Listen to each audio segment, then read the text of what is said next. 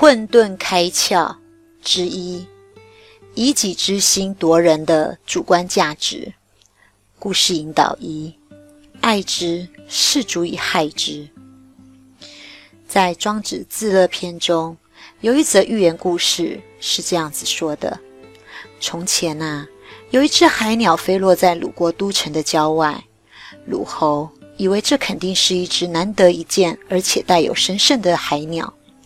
便命人将其捉住，亲自把他迎接到太庙里，毕恭毕敬的设宴取悦他，并将他供养起来，每天端送美酒让他饮用，演奏酒勺的乐曲来取悦他，宰杀牛羊猪三牲具备的太牢来喂食他。鲁侯可是尽心尽力的殷勤款待，却将海鸟弄得头晕目眩，惶恐不安。不敢吃一块肉，不敢啜一口酒。过了三天，竟然就死去了。而会导致这样子的结果，那是因为鲁侯完全用他自以为是的舒适享乐的方式来供养鸟的，而不是按照鸟类生活的习性方式来供养鸟的。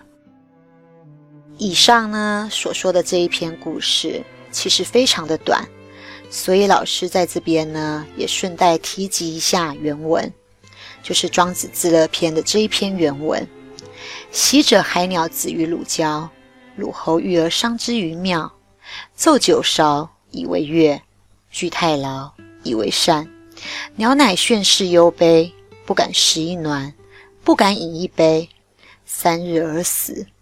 此以己养养鸟也，非以鸟养养鸟也。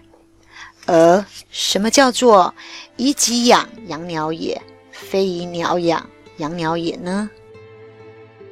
以己养养鸟也，非以鸟养养鸟也，什么意思呢？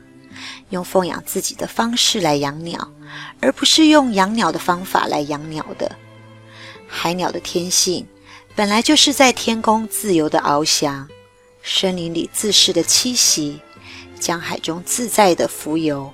滑行，任意任由它悠游于水中陆地，自由自在的生活，随群列队，捕捉泥鳅、小鱼等食物，快活自适的逍遥。